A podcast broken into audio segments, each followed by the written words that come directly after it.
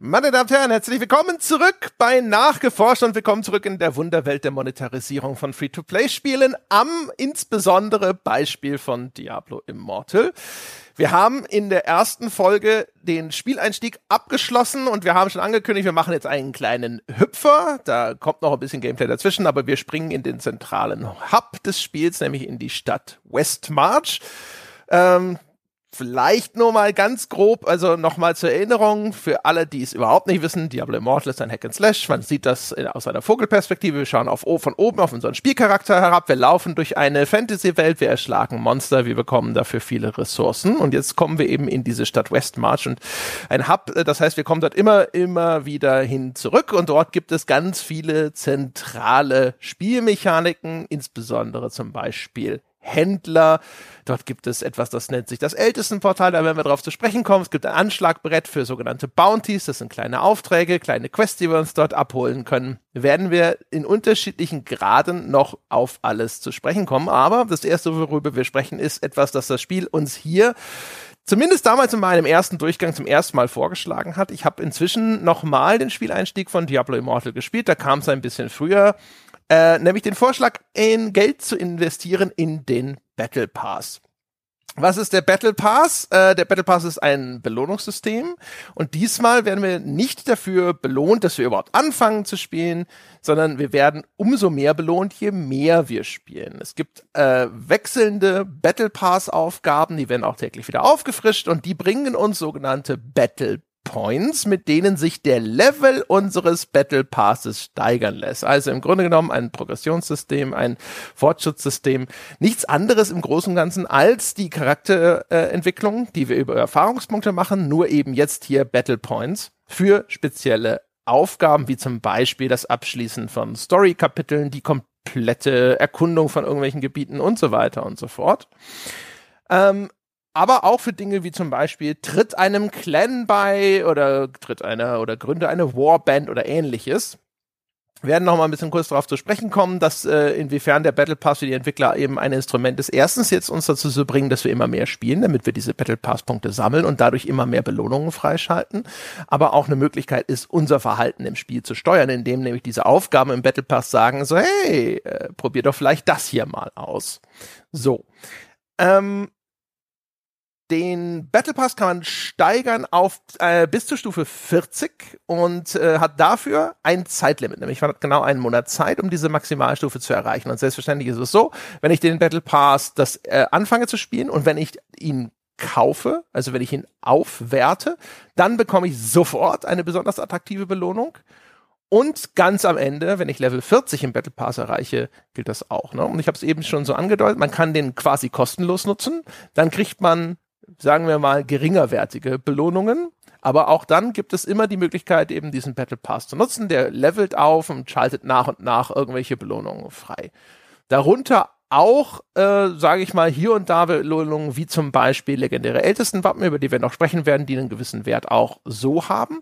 Aber die besonders schönen Belohnungen, wie zum Beispiel direkt eine kosmetische Skin für unsere Waffe oder einen legendären Edelstein, das gibt's dann nur sofort quasi, wenn man die fünf Euro in diesen Battle Pass, in das erste Battle Pass Upgrade investiert. So, also um es nochmal auf den Punkt zu bringen, der Battle Pass ist ein zusätzliches Anreizsystem, das den Spieler ermutigen soll, innerhalb eines Monats eben so viel zu spielen, dass er die maximal verfügbaren Belohnungen ausschöpfen kann.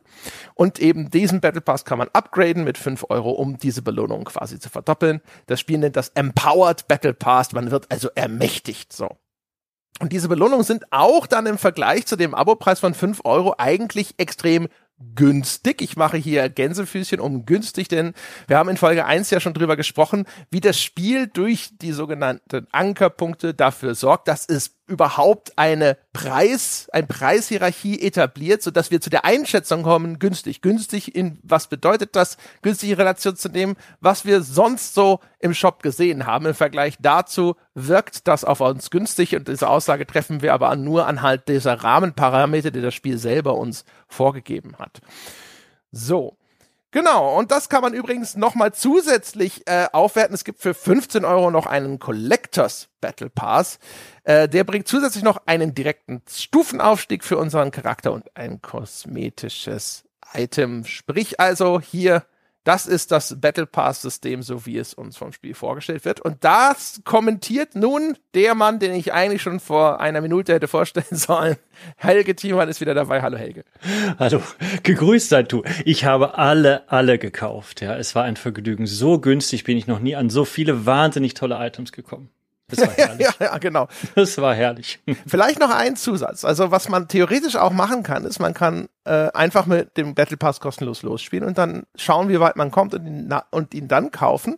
Und man kriegt dann nachgeliefert. Alles, was man aus den vorherigen Leveln noch nicht bekommen hat. Es ist nicht so, dass äh, man anfängt und man ist auf Level 30 und dann kauft man den Empowered Battle Pass und alle diese zusätzlichen Boni der vorhergehenden 29 Level würd, wären schon verloren, weil das ist ja dann auch nicht im Sinne des Entwicklers, denn sobald der Spieler dann eine bestimmte Strecke im Battle Pass zurückgelegt hat, wäre das, äh, glaube ich, eher ähm, kontraproduktiv. Dann würde man denken, so jetzt lohnt sich nicht mehr. Jetzt habe ich schon 15 äh, Bonuslevel verpasst, jetzt kaufe ich den Battle Pass nicht mehr, sondern im Gegenteil, man häuft quasi immer mehr an.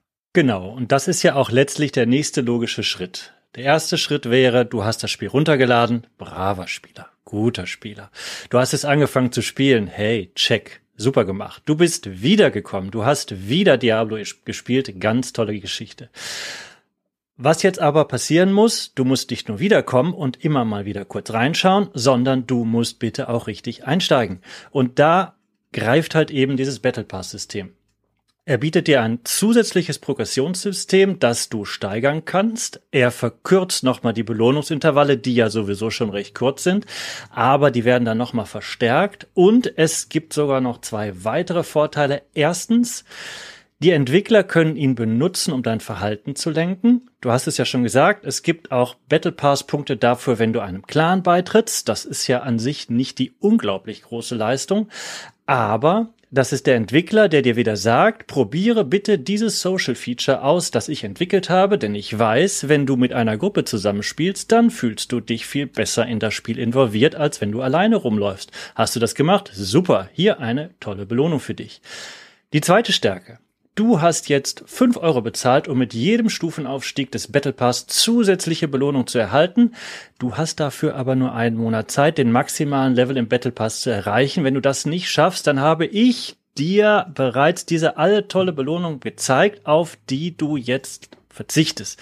Einfach, weil du nicht häufig genug zu mir gekommen bist. Na, das kennen wir äh, aus Partnerschaftsbeziehungen, ja, Liebesentzug, keine nette Geschichte. Und du hast sogar noch fünf Euro am Anfang dafür bezahlt. Also wirst du zusätzlich motiviert, genug zu spielen, um eben den Maximallevel 40 zu erreichen. Und wenn nicht, naja, ich bin ja nicht so, ja, dann kannst du die Battle Pass Ränge auch noch auf eine andere Art upgraden mit ewigen Kugeln. Wir erinnern uns, die ewigen Kugeln, die waren früher mal Euros, aber wir alle kennen es, ja, die alte gute deutsche D-Mark. Plötzlich war sie weg und wurde durch einen komischen Euro ersetzt. Jetzt ist alles viel besser. Wir haben ewige Kugeln und da trägt die Ewigkeit den Namen schon im Titel. Ja, die werden dich nie verlassen. Diablo wird immer bei dir sein, immer für dich in eine warme, wohlige Decke dich wärmen. Und ähm, Womit das Spiel hier spielt, ist die sogenannte Verlustaversion. Und zwar ist es bei Menschen generell so, dass Gewinne schön sind, Verluste aber einen deutlich höheren subjektiven Wert haben. Also 100 Euro zu gewinnen ist schön, 100 Euro zu verlieren ist deutlich schrecklicher im Vergleich. Das heißt, wir gewichten Verluste deutlich stärker als Gewinne. Und das ist ja quasi ein Verlust, wenn ich 5 Euro gezahlt habe und dann bekomme ich äh, nicht das, was mir eigentlich zugestanden hätte. Genau.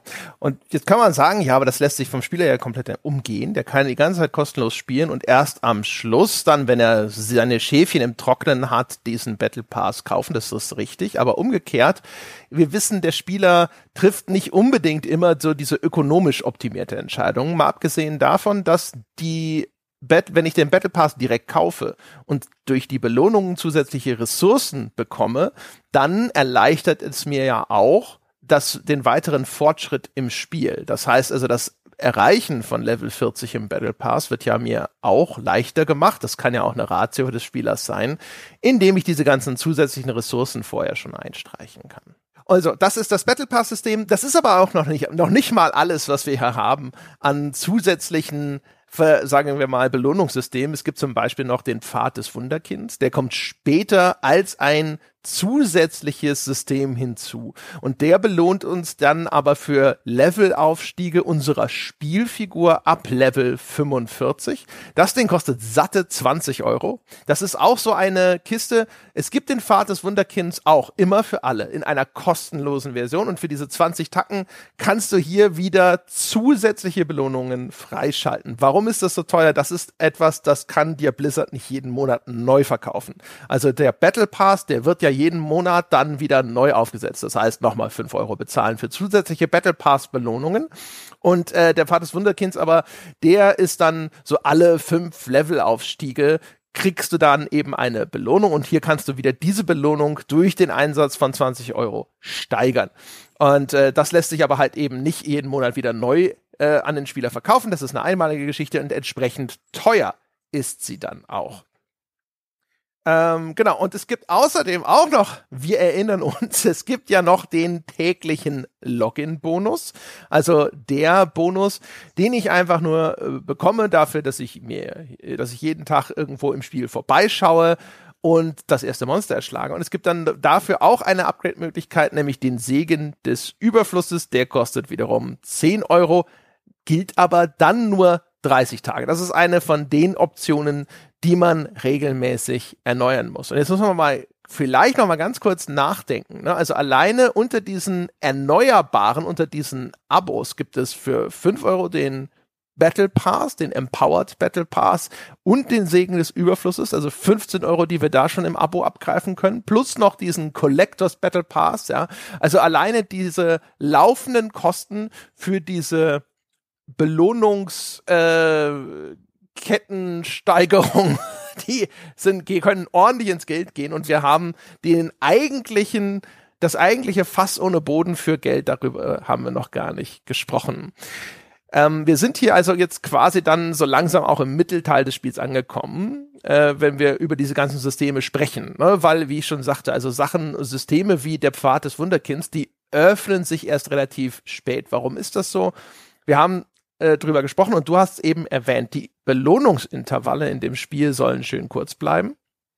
Und äh, nach hinten raus verbraucht sich das dann natürlich. Ne? Irgendwann hat man die Story-Kampagne zum Beispiel abgeschlossen. Und die Story-Kampagne ist etwas, das bis dahin regelmäßig neue Anreize in dieses Spiel hineinspült. Das heißt, also Blizzard weiß, wann es ab und zu mal ein neues System dazusetzen muss, damit diese kontinuierliche Belohnung in relativ kurzen Zeitabständen aufrechterhalten werden kann.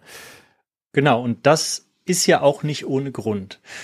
Erstens, Diablo Immortal ist ja ein Mobile-Spiel. Wir müssen also immer den Menschen mitdenken, der halt einfach eine kurze Spielesitzung zwischendurch auf dem Pfad zur Arbeit, auf das, auf dem Warten, auf den Bus, auf dem Sitzen in der Bahn, in der Mittagspause mal ein bis zwei Missionen kurz machen.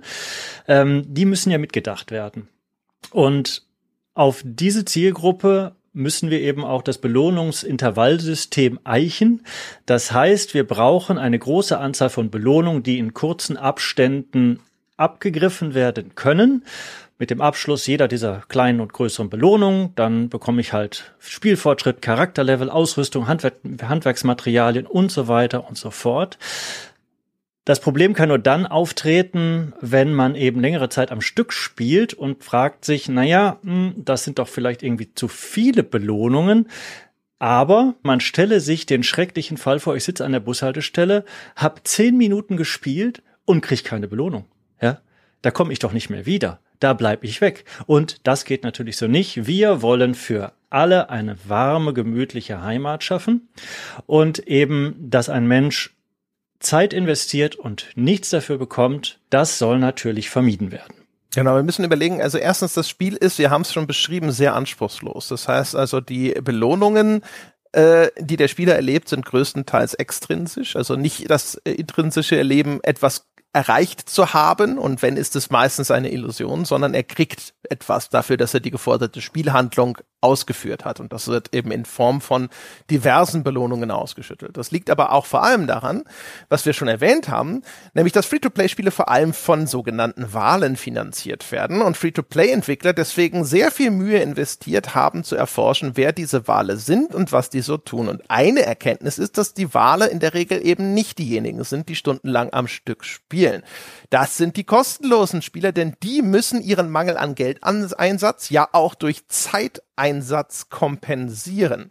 Die Wale hingegen, die aber einen unverhältnismäßig großen Anteil am Umsatz ausmachen, die sind eigentlich die Gelegenheitsspieler und deswegen werden diese Spiele auch insbesondere auf sie, nicht ausschließlich, insbesondere auf sie zugeschnitten. Wir sehen das auch an anderen Stellen des Designs, zum Beispiel äh, der Weg zu einem Zielpunkt einer Quest wird ja in Diablo Immortal wirklich ganz exakt vorgezeichnet. Wir haben diese leuchtenden Fußspuren auf den Boden und man muss denen einfach nur folgen. Da wird kein Risiko eingegangen, dass hinterher jemand, der in einer vergleichsweise kurzen Spielesession äh, von 15, 20 Minuten unterwegs ist, gar nichts gebacken kriegt, nichts erlebt, kein einziges Erfolgserlebnis hat, weil er sich auf der Suche nach dem Startpunkt einer Quest verläuft. Und das ganze Design des Spiels ist darauf ausgelegt, seine Monetarisierung zu begünstigen. Ein weiteres Beispiel dafür ist übrigens auch das Layout der Stadt Westmarch. Helge, was lernen wir aus dem Stadtlayout? Wir lernen, was den Entwicklern wichtig ist. Ja, es ist verrückt. Hier ist wirklich nichts dem Zufall überlassen. Es gibt in Westmarch zwar mehrere Transporter, aber einer davon ist ja immer der Standard-Teleportationspunkt, an dem der Spieler immer und immer wieder in der Stadt ankommt, also der zentrale Hub-Mittelpunkt. Je weiter ein NPC oder Geschäft von diesem Teleporter entfernt ist, desto länger muss der Spieler auch dorthin laufen oder einen anderen Teleporter anfinden, äh, anspringen.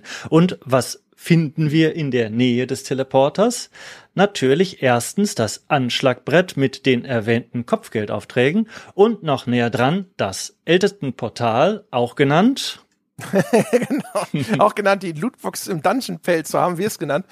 Genau. Ich habe die, dieses äh, Kopfgeld äh, Bounty Anschlagbrett habe ich vorhin schon mal ganz kurz gestriffen, nur der Vollständigkeit halber oder fürs Verständnis.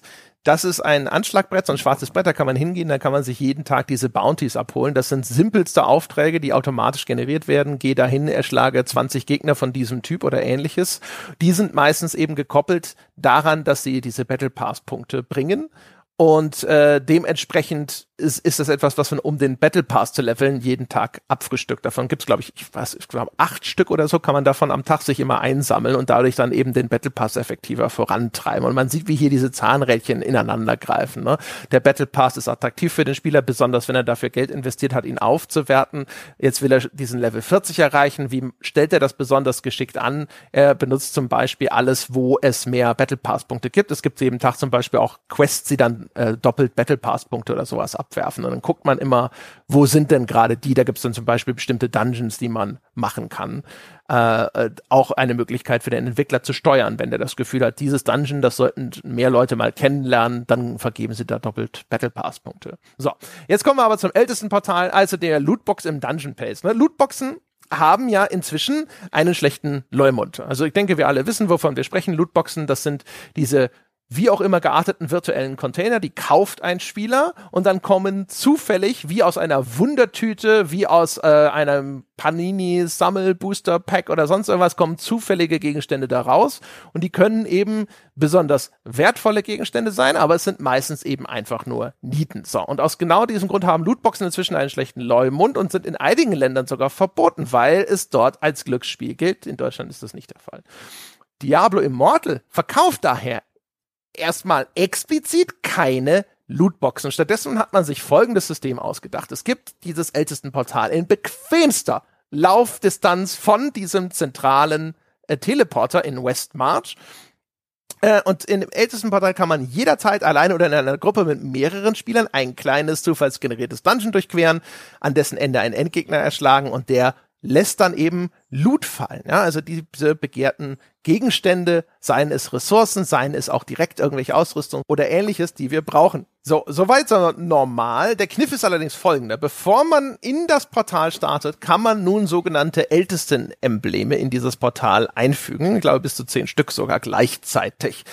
Äh, und die wiederum gibt es in zwei Seltenheitsstufen, selten und legendär. Die, und die Effekte sind nun grob gesagt folgende. Spielt man ganz ohne ältesten Wappen, hat man eine geringe Chance beim Besiegen des Bosses guten Loot in Form von Ausrüstung wie Schwertern und so weiter und insbesondere äh, von besonderen Edelsteinen zu bekommen, benutzt man selten, äh, Entschuldigung, die Edelsteine, da hat man gar keine Chance, wenn man das älteste Wappen nicht benutzt. Benutzt man seltene Embleme, bekommt man eine kleine Chance, dass ein solcher legendärer Edelstein von dem Boss fallen gelassen wird. Und er lässt außerdem in jedem Falle Runen fallen. Und diese zufällig fallen gelassenen Runen kann man wiederum benutzen, um legendäre Edelsteine selbst zu craften, selbst anzufertigen. Benutzt man aber, ja, äh, den, äh, die legendären Embleme, dann lässt der Boss garantiert einen solchen legendären Edelstein fallen, plus noch mehr von diesen Runen, mit denen man dann weitere legendäre Edelsteine craften kann. Und diese legendären Edelsteine, die sind insbesondere später im Spiel essentiell, um seinen Spielcharakter auf die maximale Stärke hochzupushen. Ähm, inwiefern das relevant ist, ne? Also für der ein oder andere wird sagen, ja, ist ja egal, ne? Dann verzichte ich halt eben auf diese letzten fünf oder zehn Prozent Stärke oder sowas, ne? Und auch da wieder die Erinnerung, das Spiel richtet sich eben an einen sehr kleinen Teil von Leuten, die für solche Dinge empfänglich sind, für die es eine, ein großes Bedürfnis ist, ihren Charakter auf das absolute Optimum zu bringen und die gleichzeitig dafür auch bereit sind, Geld einzusetzen, um diesen Prozess entweder abzukürzen oder überhaupt sozusagen auf das Maximum zu optimieren. Genau, du willst quasi, dass der reiche Ölscheich sich mit dem reichen Wall Street Banker ein Duell liefert um den schnellsten Weg zum coolsten Charakter. Das ist doch eigentlich das Ziel, ne? Ja, das ist, das ist, das ist immer der, der schöne Vergleich des Free-to-Play-Entwicklers, ne? Der die Gedankenwelt aufmachen möchte, dass dort Menschen sich in diese Spirale begeben mit unlimitierten Ressourcen und dass du nicht so sehr darüber nachdenkst, was ist denn, wenn das keine Wall Street Banker und keine Ölscheiche sind, die da unheimlich viel Geld ausgeben. Also logischerweise, ne, das, ich habe es ja schon gesagt, man kann mehrere von diesen Wappen einsetzen. Äh, je mehr von diesen Wappen man einsetzt, desto höher sind natürlich die Chancen, dass hinter die richtigen Runen und die richtigen legendären Edelsteine vom Boss fallen gelassen werden. Also so ein bisschen, als würde man halt zehn Lose kaufen statt einem einzigen Los. So wie ne, auf dem Jahrmarkt, da gibt's ja auch immer ein Angebot. Ein Los kostet so und so viel, zehn Lose kosten ein bisschen weniger. Ähm, damit diese Erklärung nicht endlos ausufert, halten wir fest. Ne? Diese erwähnten legendären Edelsteine sind für den Spieler sehr wichtig. Ich, ich könnte jetzt noch endlos weiter erzählen. Dieses System ist erheblich viel komplexer, als ich das jetzt hier grob angerissen habe. Äh, was die Runen angeht, aber auch zum Beispiel diese Edelsteine existieren in verschiedenen Seltenheits- und Qualitätsstufen und die lassen sich dann aufrüsten. Aber halten wir einfach fest, halten Sie gedanklich im Sinn, meine Damen und Herren, diese erwähnten legendären Edelsteine sind für den Spieler später im Spiel sehr wichtig. Nicht von Anfang an, aber dann zu dem Zeitpunkt, wenn er schon viel Zeit investiert hat. Und da hat sich die Spreu vom Weizen insofern ja auch schon getrennt, dass der Entwickler weiß, wer so lange dabei geblieben ist, ist schon investiert in dieses Spiel. Das heißt, die Wahrscheinlichkeit, dass er zu der Zielgruppe gehört und dass er vielleicht, wenn nicht ein Wal, wenigstens ein Delfin ist, die ist schon deutlich angestiegen. Und die ältesten Portale sind dadurch effektiv eine spielbare Lootbox. Ne? Vergleichen wir das mal kurz mit den Booster Packs von FIFA. Der, die gibt's auch in verschiedenen Qualitätsstufen. Es gibt den Gold Booster und der enthält beispielsweise garantiert eine Menge an Goldspielern, die besser sind in dem äh, in einem Spiel wie FIFA. Ne? Die haben bessere Leistungsdaten zum Beispiel. Spieler, die man nicht braucht, die kann man dort auf einem Transfermarkt verkaufen und mit dem gewonnenen Geld wiederum gewünschte Spieler direkt erwerben. Und das ist das gleiche System, das wir hier haben. Ne? Also äh, selbst die Booster Packs, in denen Nieten gezogen wurden, sind nicht völlig wertlos. Dieses Konzept ist hier das mit den Runen. Selbst wenn ich in einem Durchlauf, wenn der Endgegner nicht den gewünschten Edelstein oder sowas fallen lässt, ich habe wenigstens diese Runen. Und wenn ich genügend Runen sammle, kann ich daraus hinterher Edelsteine craften. Übrigens auch äh, teilweise verbunden mit einem Zufallsfaktor. Also es ist nie, nie so, dass ich den absolut höchsten, wertvollsten Edelstein damit herstellen könnte, sondern ich stelle einen bestimmten Edelstein her, aber seine Qualitätsstufe wird wieder weiter ausgewürfelt. Dieser Zufallsfaktor, der bleibt also immer erhalten, denn der Entwickler möchte ja, dass der Spieler möglichst lange sozusagen darum ringen muss, dieses optimale Equipment zusammenzusammeln und deswegen dieser Zugfallsfaktor und auch natürlich für diesen kleinen Nervenkitzel. Genau, die Dungeons sind selbstverständlich extrem einfach gehalten. Und sollte der Spieler dennoch scheitern, dann verliert er seine eingesetzten Embleme nicht. Es gibt also hier kein Risiko für den Spieler, zumindest keines, das sich durch seinen Skill beeinflussen liede, äh, ließe, denn äh, Skill ist an sich ja etwas, was wir hier nicht wollen. Ja, das hatten wir schon im ersten Podcast gesagt. Skill ist blöd, Skill brauchen wir nicht, wir brauchen Geld. Ähm, das Ziel ist hier erkennbar nicht, dass dem Spieler eine zusätzliche Herausforderung angeboten werden soll, sondern wir haben eine quasi kleine süße verkleidete Losbude. So wie Blizzard den Wert seiner virtuellen Währung mal mehr oder weniger geschickt verschleiert, verschleiert es halt hier eben die Lootbox. Man weiß nicht so genau, warum das so ist kann Imagegründe haben, wie du das schon angesprochen hast. Ne? Lootboxen haben in Spielerkreisen ja bekanntermaßen inzwischen nicht immer das beste Image. Zumindest im westlichen Kulturkreis, soweit ich da orientiert bin, sehen das asiatische Menschen entspannter. Zumindest ein gewisser Teil davon.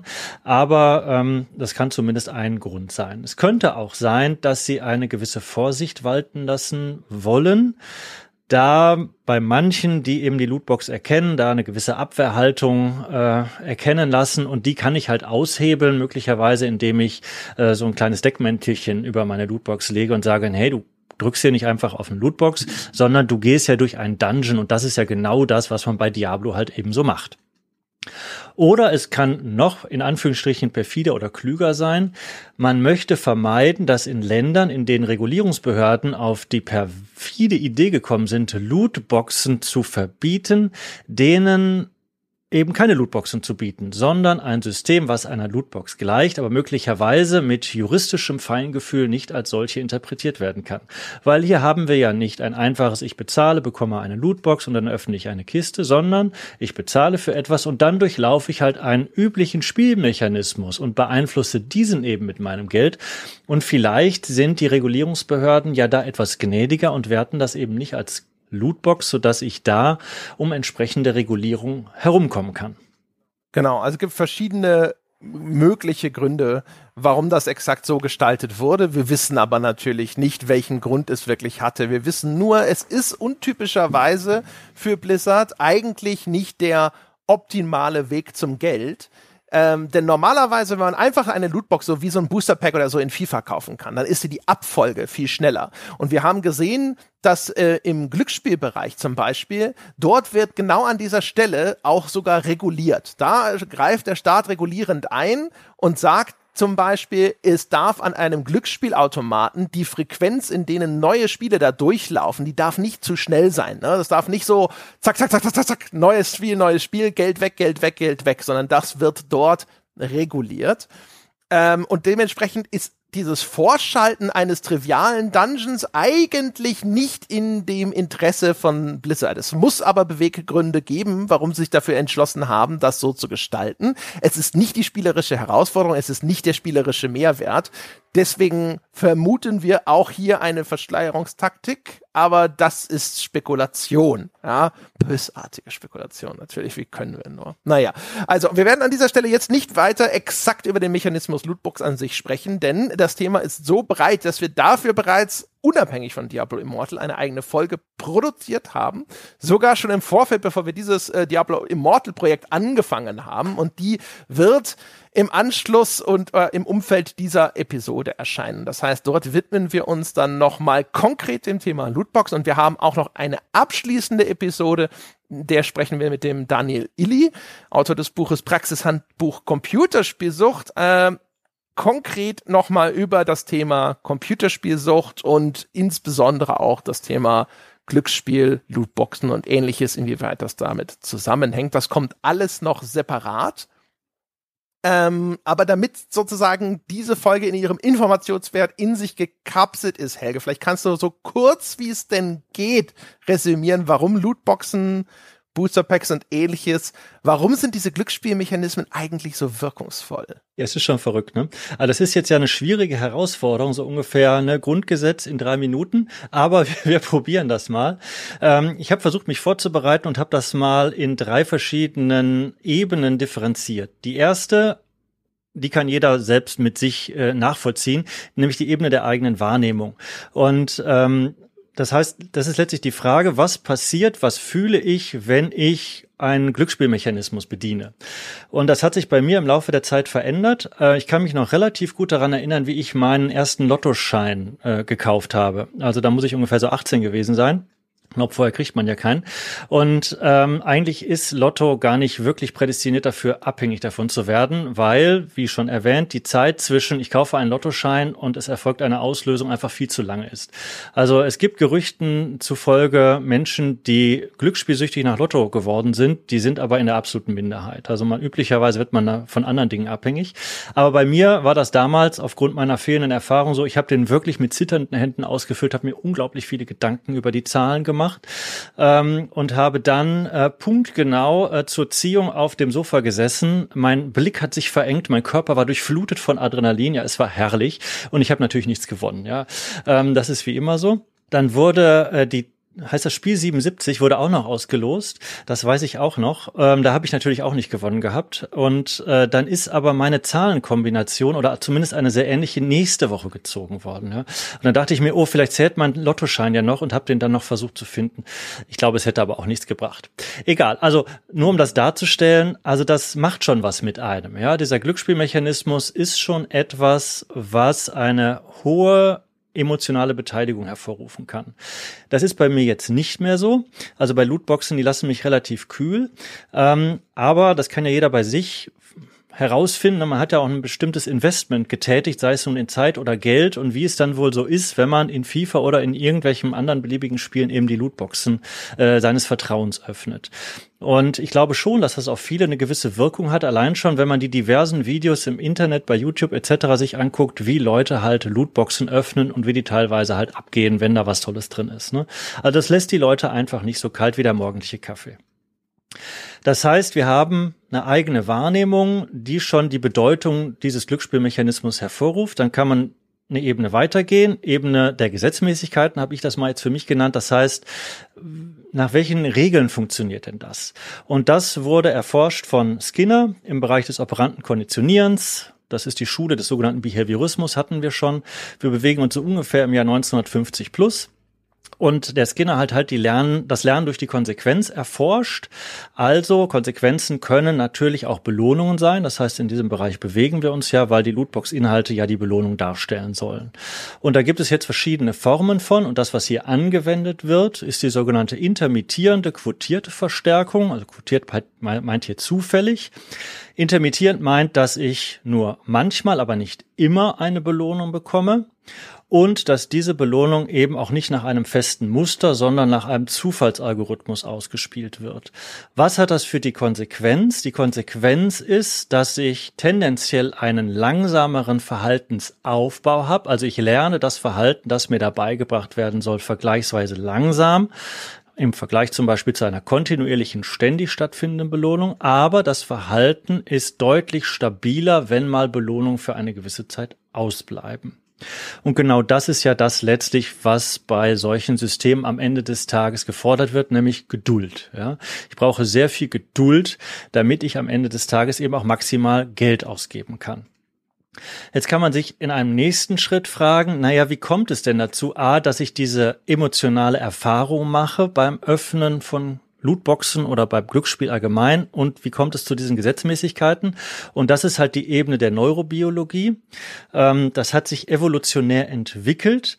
Wir haben ein Belohnungszentrum. Man kann inzwischen auch relativ gut sagen, welche Bestandteile da eine Rolle spielen. Das ist gut verschaltete Zentralen im Gehirn, wie zum Beispiel das mesokortikolimbische System mit einem Bestandteil, dem sogenannten Nucleus accumbens. Und wer das genau wissen will oder genauer wissen will, der kann dann unsere einstündig, oder ich weiß gar nicht, ob sie einstündig war, ich glaube noch länger, ne? Ich glaube, so grob ja. einstündige Lootbox-Behandlung. Es könnte auch länger gewesen sein, ich weiß es nicht. Genau, also da haben wir das genauer erklärt. Beteiligt sind halt verschiedene Neurotransmitter wie Dopamin, Serotonin, Endorphine und so weiter, die eben in der Summe die emotionale Erfahrung, die man dann spürt, ausmachen und die eben auch dazu führen, dass ich entsprechende Lernerfahrungen mache, die dann mein Verhalten am Ende des Tages steuern. Genau. Ich möchte noch zwei Sachen kurz akzentuieren. Also das eine, was du ja beschrieben hast, ist, dass die, ähm, äh, die intermittierende, quotierte Verstärkung sozusagen oder Konditionierung, dass das äh, gewünschte Verhalten erst nach einem längeren Anlauf hergestellt wird, aber deswegen wird es ja häufig auch verschränkt sozusagen, dass am Anfang noch vielleicht mehr klassische Konditionierung eingesetzt wird. Ähm, wir kriegen ja vom Spiel am Anfang zum Beispiel ein paar wenige dieser legendären Embleme geschenkt, die uns direkt eine mit einer höheren Zuverlässigkeit eine wertvollere Belohnung garantieren. Also dass mindestens so ein legendärer Edelstein dabei rausspringt. Und am Anfang ist es für den Spieler, äh, weil er dort noch schwächer und schlechter ausgerüstet ist, auch noch relativ egal, welche Qualitätsstufe dieser Edelstein hat. Das heißt, diese Belohnung hat dann noch einen höheren Wert. Da sind wir doch eigentlich auch schon wieder ne, bei diesem Ausschleichen von Belohnung. Es fängt an noch fast wie klassisches Konditionieren, weil du kannst eigentlich davon ausgehen, wenn du das ältesten Portal das erste Mal spielst und dann das dir vom Spiel kostenlos zur Verfügung gestellte legendäre Wappen auch einsetzt, dass du garantiert eine gute Belohnung kriegst. Und das wird dann aber weniger und weniger und weniger und bis wir dann eben in diesem Bereich ankommen, wo es das reine Glücksspiel ist, oder? Genau, vielleicht kurze Korrektur. Ähm, es ist nicht das klassische Konditionieren, sondern auch das operante Konditionieren. Das klassische Konditionieren ist das mit dem Pavlovschen Hund, der äh, speichert und so weiter, wird im Spiel eingesetzt, zum Beispiel, um mich darauf zu trainieren, eine positive Erfahrung bei einem bestimmten Geräusch zu erleben. Ne? Ähm, danke, dass du mir diese Gelegenheit gibst. Das ist auch eine meiner Lieblingsstellen bei Studierenden immer. Ist es klassisches oder ist es operantes Konditionieren? Denn das auseinanderzuhalten, das ist äh, häufig gar nicht mal so einfach. Genau, aber du hast es erwähnt, ähm, das ist auch operantes Konditionieren eben aber halt einen nicht zufälliges Konditionieren, sondern eine kontinuierliche und verlässliche vorhersehbare Belohnung, die ich bekomme. Und üblicherweise wird das verschränkt, genau wie du das gesagt hast. Das heißt, am Anfang belohne ich den Spieler automatisiert in kurzen Abständen und immer wieder vorhersehbar. Auch für ihn vorhersehbar, von mir geplant. Also alle Spieler kriegen die gleiche Belohnung zur gleichen Zeit. Eben um den Umstand zu nutzen, dass die kontinuierliche Verstärkung einen, einen schnellen Verhaltensaufbau bewirkt. Ne?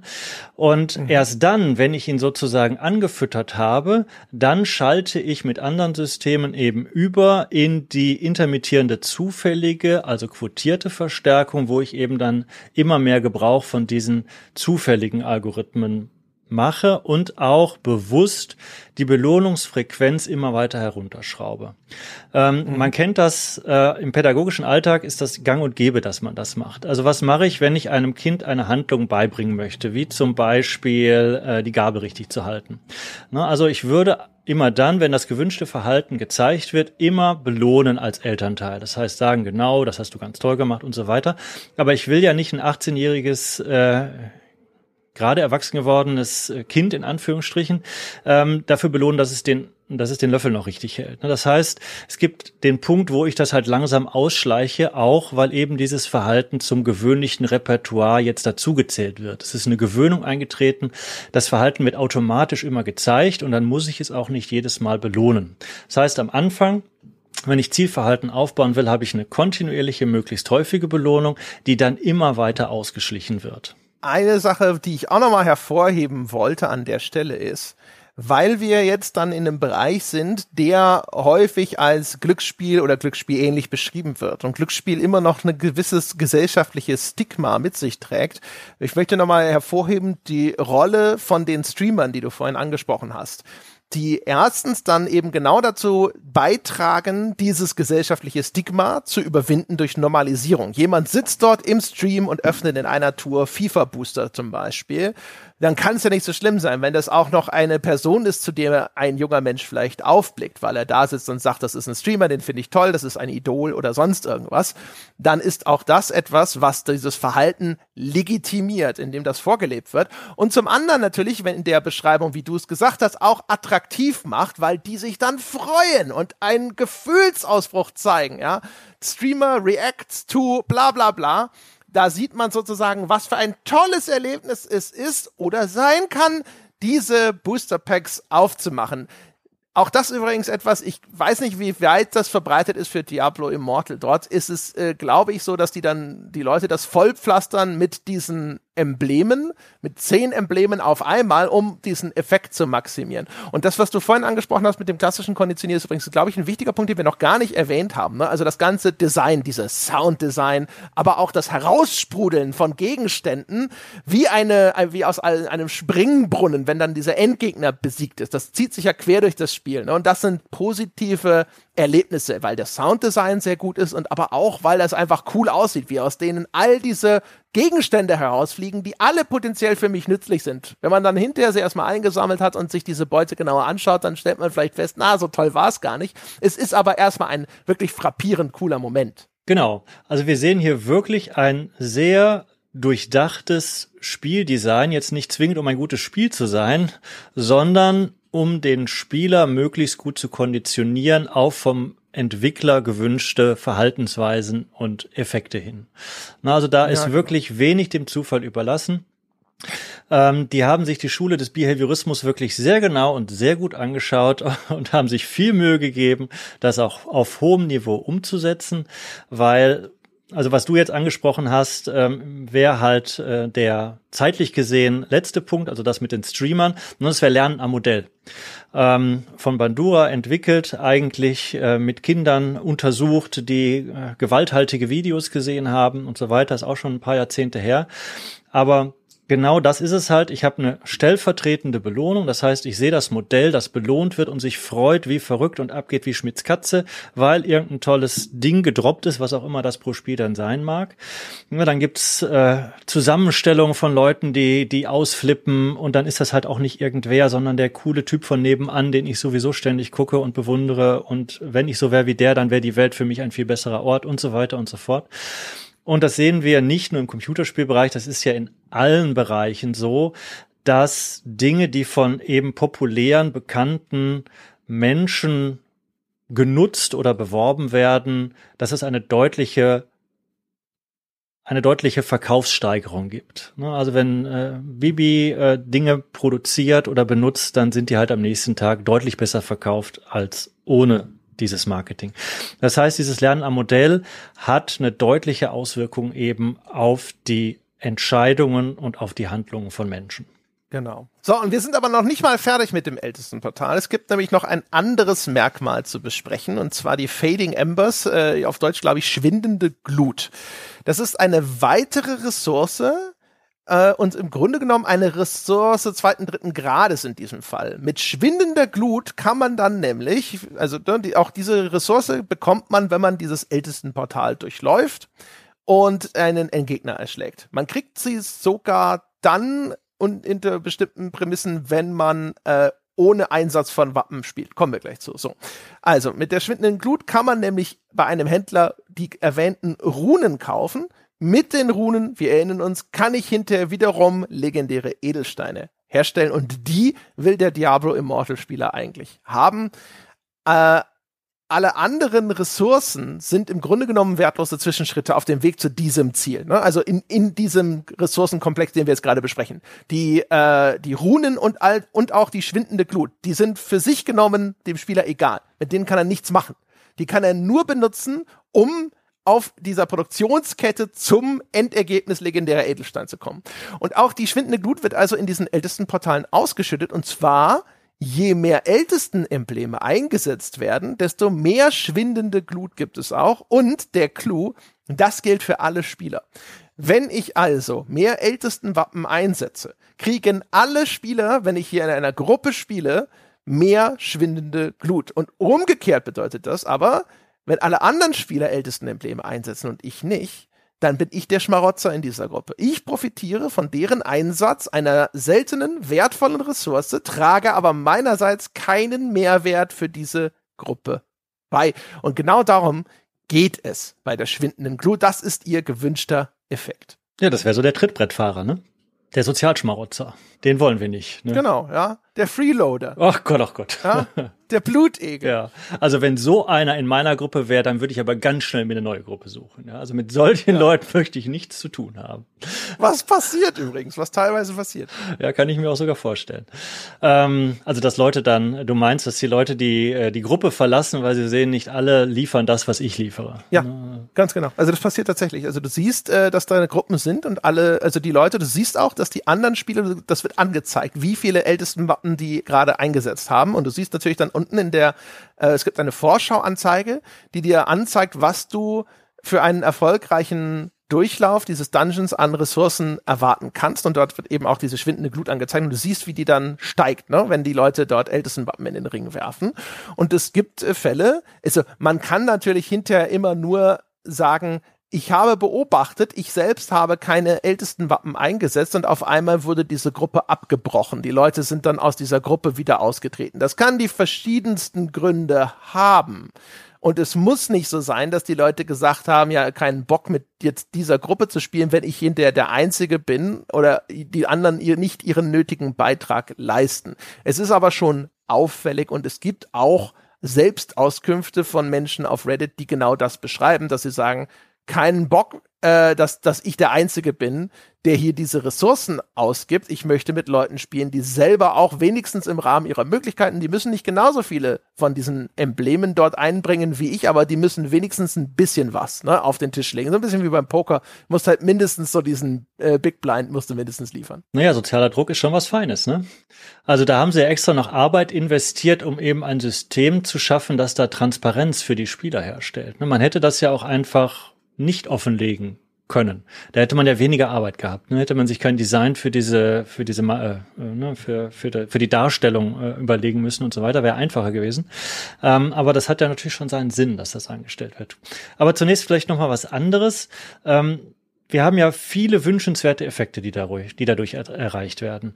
Also damit beziehe ich mich noch nicht mal nur auf die schwindende Glut, sondern ich habe eine wunderbare Illusion der Wahlfreiheit. Das ist auch eine ganz tolle Sache, die man schon seit äh, über 150 Jahr, Jahren thematisiert, äh, die nicht nur in Free-to-Play-Spielen eine Bedeutung hat, aber eben insbesondere dort.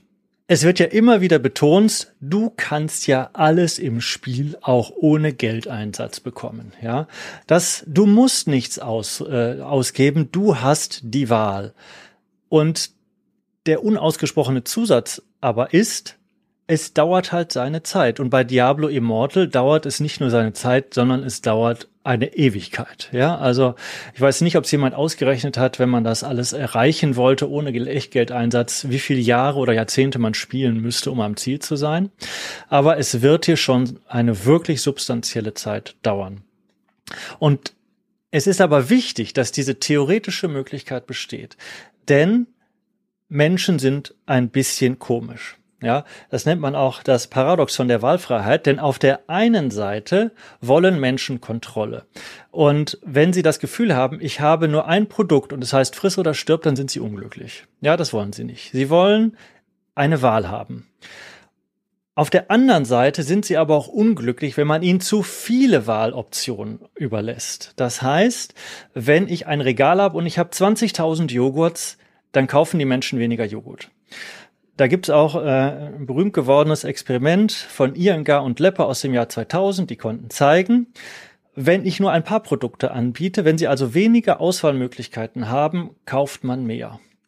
Das heißt, die tollste und beste Lösung ist, schaffe eine Wahlmöglichkeit, so dass du das Gefühl von Kontrolle hast, aber mache es so, dass du eine Option offensichtlich besser machst als alle anderen, weil ansonsten haben die Leute zu viel Wahlmöglichkeiten, dann müssen sie vergleichen, das ist anstrengend, wer will sich schon anstrengen und man hat immer das Gefühl, ich könnte mich ja falsch entscheiden. Ne, das heißt, man muss eine Option haben, die offensichtlich viel besser ist als die anderen. Und hey, das bisschen Geld, ja, das bisschen Geld ist doch viel besser, als jahrelang diese dummen Dungeons lang zu laufen. Ne? Insoweit, wir haben hier eine Wahlmöglichkeit und die ist wichtig, auch wenn es nur eine theoretische ist. Es gibt zum Beispiel auch noch ein System, das dir ebenfalls nochmal äh, eine, eine breitere Palette von Möglichkeiten eröffnet, nämlich das Platin, äh, das man an verschiedenen Stellen, also zum Beispiel indem man am äh, pro Tag eine bestimmte Menge an Battle Pass Punkten einsammelt. Dafür bekommt man Platin. Mit Platin kann man auf einem Marktplatz theoretisch auch direkt den gewünschten legendären Edelstein kaufen. Aber das ist vergraben unter so vielen Systemen. Also erstmal diese Edelsteine, das ist eine Player Economy. Das heißt also, andere Spieler müssen diese Edelsteine irgendwo bekommen haben. Dafür muss also schon mal quasi irgendwo Geld geflossen sein. Dann werden die auf diesem Marktplatz eingestellt, natürlich zu horrenden Preisen, wenn es sich um besonders seltene Edelsteine handelt. Äh, zumindest zum jetzigen Zeitpunkt. Wenn das Spiel hinterher viel, viel mehr Spieler hat und es länger läuft oder sowas, dann können diese Angebote dann nach und nach zunehmen und dann könnte auch der Preis so langsam sinken. Aber auf jeden Fall zu dem Zeitpunkt, wo ich es gespielt habe, äh, unglaublich hohe Preise.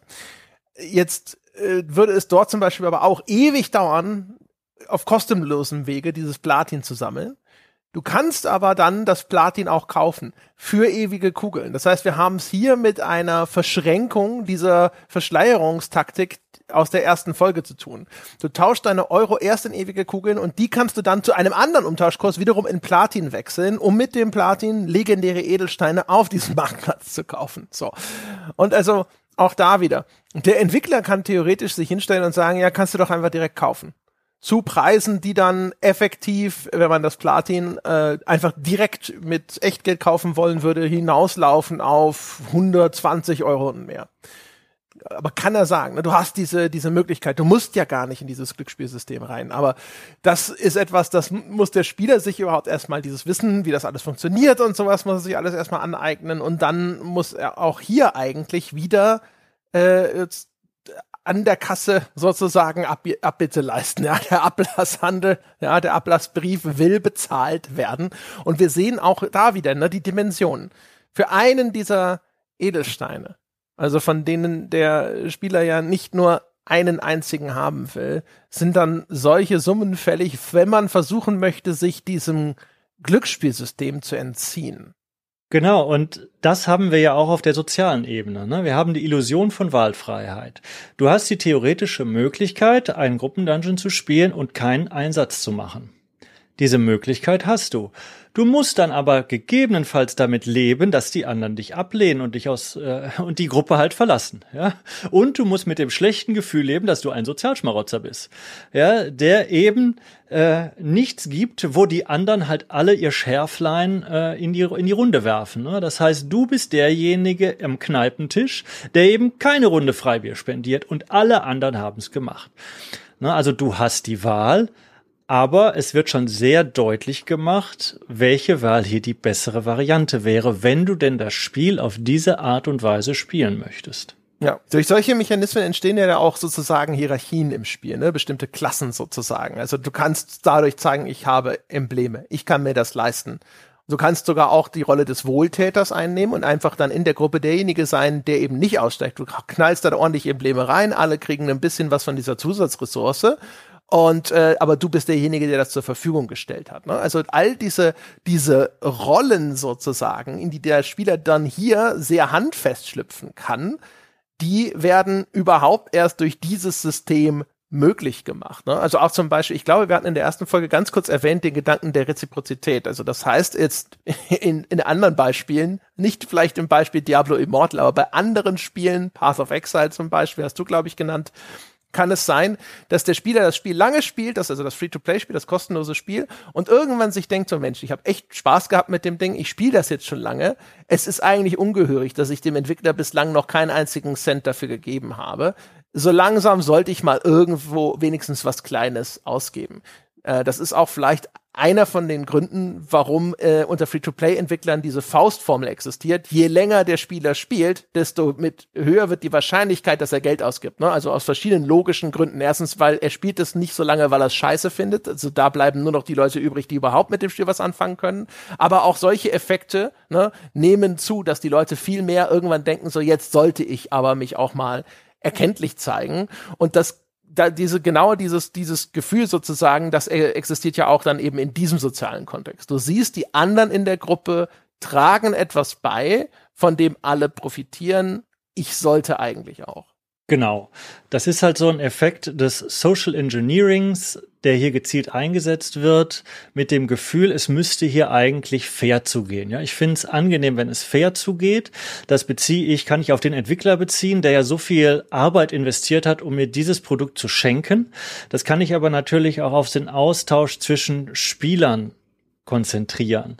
Und in Diablo ist hier die Glut ein eher schwaches oder ein Beispiel mit schwächerer Ausprägung. Ein anderes Beispiel wäre ein Spiel, in dem du in einer Gruppe spielst. Man kann sich ein Reittier kaufen und das kann man halt upgraden, dass es halt schneller läuft.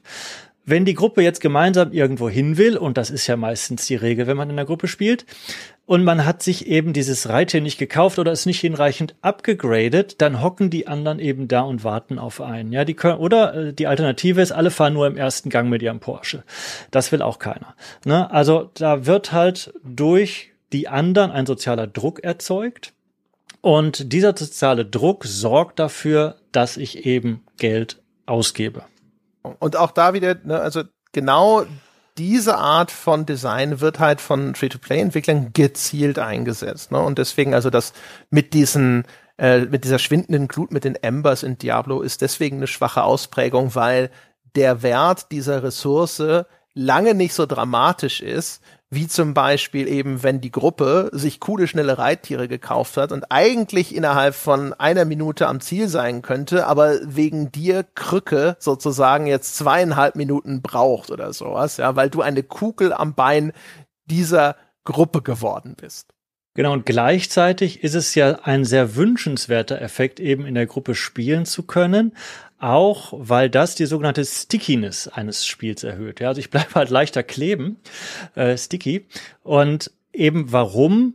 Weil ich Menschen habe, mit denen ich das Spiel gemeinsam teilen kann. Das heißt, man macht gemeinsame Erfahrungen, man kann die besprechen. Das kennt ja jeder, der schon mal Gruppenerfahrungen gesammelt hat.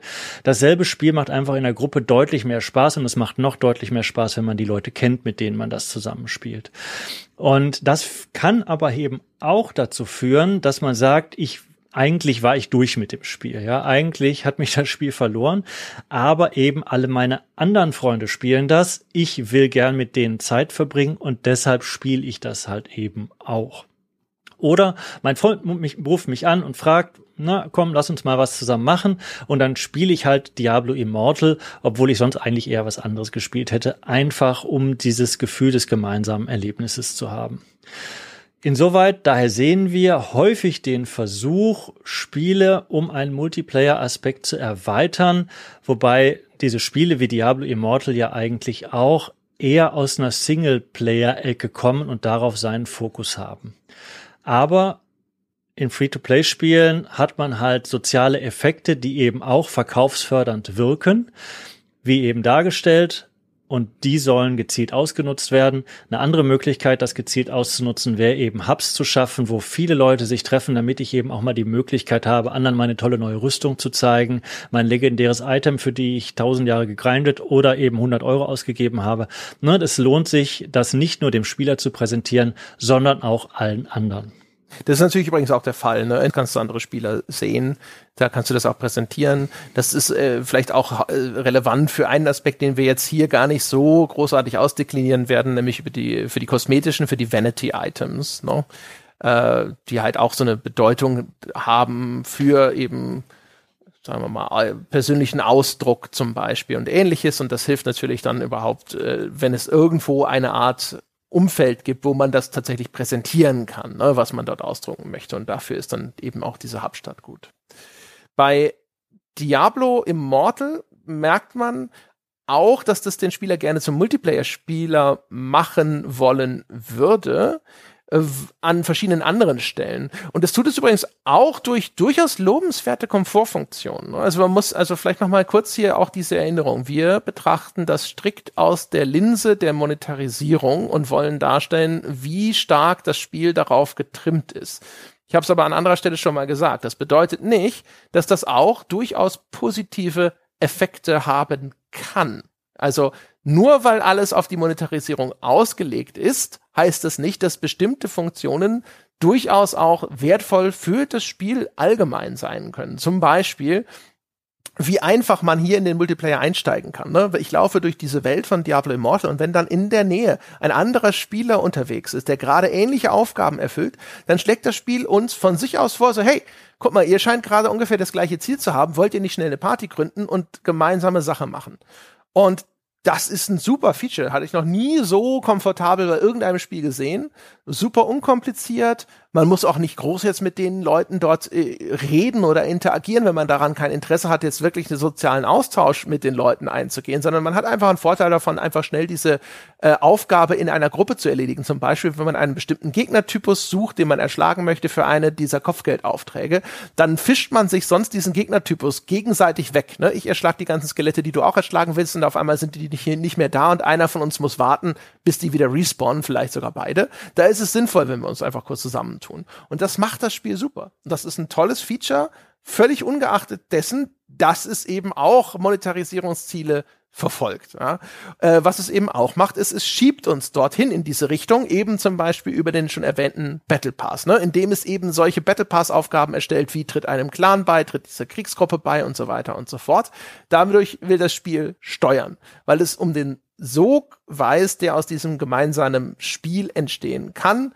Ne, deswegen möchte es, dass ich dorthin gehe. Wir wissen alle, selbst das langweiligste Spiel kann cool sein, wenn man das mit Freunden spielt und dabei einfach quatscht. Das ist dann so ein bisschen das Männler-Äquivalent von einfach länger telefonieren mit einem Glas Weißwein. Ja, man sitzt so da, spielt Diablo Immortal, beide wissen, dass das einfach trivialer Scheiß ist, kann man blind spielen, deswegen ist es aber auch super, um sich dabei zu unterhalten, weil wenn das etwas ist, was extrem viel Fokus verlangt, kann man nicht noch nebenbei irgendwie über die neue Folge, weiß ich nicht, Lindenstraße oder was auch immer reden. ja, genau. Und auch, dass Diablo Immortal beispielsweise seinen äh, Content portioniert. Ne? Das dient ja in erster Linie der Zugänglichkeit. Der Spieler soll nicht von all diesen Systemen erschlagen werden und so weiter. Ne? Und das ist auch erstmal positiv, äh, auch wenn es der Monetarisierung dient. Genau, und es hilft noch bei etwas anderem, nämlich bei der Ausbildung fester Routinen. Und das habe ich so noch in an, keinem anderen Spiel gesehen, dass dieses Spiel letztlich versucht, einen festen Platz im Leben eines Spielers einzunehmen. Dass es also letztlich sagt, wir wollen, dass du zu einem bestimmten Zeitpunkt, zu einer festen Uhrzeit mich spielst. Na, das kennt man von manchen, also äh, es gibt erstaunlich viele Tatort-Fans in meinem Bekanntenkreis, ich bin selbst gar keiner, aber die darf man halt am Sonntag um 20.15 Uhr nicht anrufen. Ja, das ist schon mal klar, das ist Gesetz, da ist Tatortzeit. Ne, genauso wie es für viele andere vielleicht früher mal äh, die Tagesschauzeit war. Ja, 20 Uhr ist Tagesschau und äh, als die ersten Privatsender gegründet wurden, haben die halt gesagt, wir können keine Filme um 20 Uhr starten lassen, da gucken alle Leute die Tagesschau. Ja, das heißt, wir wollen wollen, dass die Leute quasi uns fest in ihren Tagesablauf einplanen. Und das fördert das Spiel mit der Einführung regelmäßiger wiederkehrender Rituale. Genau. Die sind natürlich nochmal fester und besser herstellbar in den Gruppen. Ne? Also wenn die Gruppe sich regelmäßig dort trifft sozusagen, dann ist das eine feste Verabredung. Das ist das Konzept der Habitualisierung, um den Begriff mal kurz nochmal in den Raum zu äh, werfen. Da haben wir auch in der vorigen Folge schon mal ganz kurz drüber gesprochen.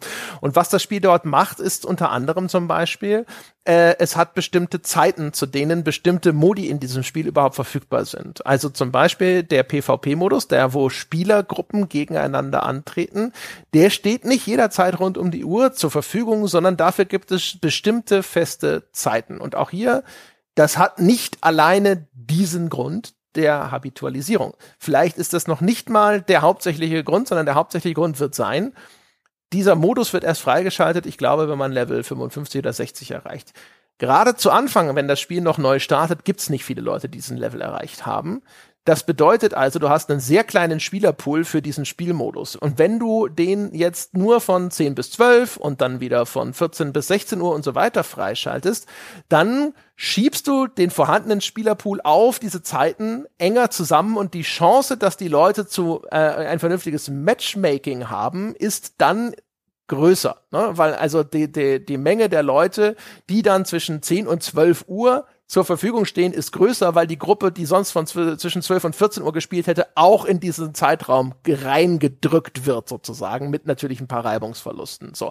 Das wird einer der Hauptgründe sein, warum das so designt wurde. Aber wir haben auch hier wieder in den Berichten anderer Free-to-Play-Entwickler gesehen, dass das inzwischen diskutiert wird als eine Methode der Habitualisierung, die man sagt, wir machen das auch vorsätzlich, selbst dort, wo es nicht not tut, weil wir genau diesen Effekt wollen. Wir wollen, dass es heißt, um x Uhr ist dieses Event im Spiel regelmäßig wiederkehrend, in der Hoffnung, dass das dann tatsächlich einen festen Platz im Alltag des Spielers bekommt, dass der Spieler sich darauf einlässt und sagt, Dienstag 18 Uhr ist Diablo-Zeit. Und da gibt es auch noch andere Systeme, wie zum Beispiel, es gibt so ein Endgame-Metasystem, wo sich der Spieler einer von zwei großen Fraktionen anschließt, den Shadows oder den Immortals. Und die Shadows und die Immortals haben zum Beispiel einen Gruppen Treffen sozusagen. Ich glaube, es ist immer um 20 Uhr. Und wenn du da antrittst oder sowas, kannst du dir bestimmte Boni bekommst du dafür. Ne? Also das Spiel gibt dir hier auch noch über, also obwohl es ja verkauft wird eigentlich als eine Art Townhall-Meeting, sondern Sozi ein soziales Event, in dem sich diese Großgruppen sozusagen versammeln. Es wird aber wieder incentiviert, indem du dort Boni bekommst, die dann eine bestimmte Zeit lang deine Spielfigur äh, verstärken. Ja, das Spiel winkt auch hier sofort mit einer Belohnungskarotte. Ja, da ist ja Diablo Immortal sowieso Weltmeister drin. Ne? Im Belohnen, da kennen sie sich aus. Aber ich finde, das ist schon ein ganz interessanter Ansatz. Ich bin mal gespannt, ob sich das durchsetzt oder gut funktioniert. Also es erzeugt natürlich auch eine gewisse Verknappung? Also Verknappung eines attraktiven Guts kennen wir ja auch, ist ein, eine Möglichkeit, um eben auch die Attraktivität eines Produktes zu erhöhen. Und es kann natürlich auch, wenn man es jetzt im Bereich äh, Social Engineering, also Multiplayer denkt, dazu führen, dass Leute sich halt gezielt austauschen miteinander über das Spiel, ne? wenn sie sich verabreden wollen. Sie können jetzt nicht einfach sagen, so, wir haben jetzt mal gerade Bock da drauf, wir starten jetzt mal eine PvP und zocken eine Runde, sondern sie müssen halt gucken, ist denn jetzt die Zeit dafür oder ist das Event gerade gestartet, ne? wenn sie dieses andere Spiel mit den Immortals äh, und den Shadows spielen wollen. Ähm, das heißt, man muss sich man muss sich verabreden dazu, man muss Gelegenheit schaffen, um auch in der Nicht-Spielzeit eben darüber zu sprechen. Man ist gedanklich verhaftet beim Spiel. Und durch die Verknappung erzeugt es natürlich auch eine Attraktivität, sich dann hinterher darüber auszutauschen, was denn da beim letzten Event eben möglicherweise Cooles passiert ist. Wir wissen nicht, ob das ein Gedanke des Entwicklers war oder ist. Wir wissen auch gar nicht, ob das passiert, aber ich könnte mir zumindest vorstellen, dass es passiert. Einfach mit, mit meinem in Anführungsstrichen äh, Freundeskreis könnte das so könnte das so sein. Und das ist natürlich schon eine besonders kluge Strategie, um eben auch außerhalb der normalen Spielzeit im Gespräch zu bleiben. Man muss auch überlegen, also was, was ich ganz interessant fand, weil ich den Gedanken so selber ja noch gar nicht hatte, ist, es ist tatsächlich eine ganz andere Wertigkeit.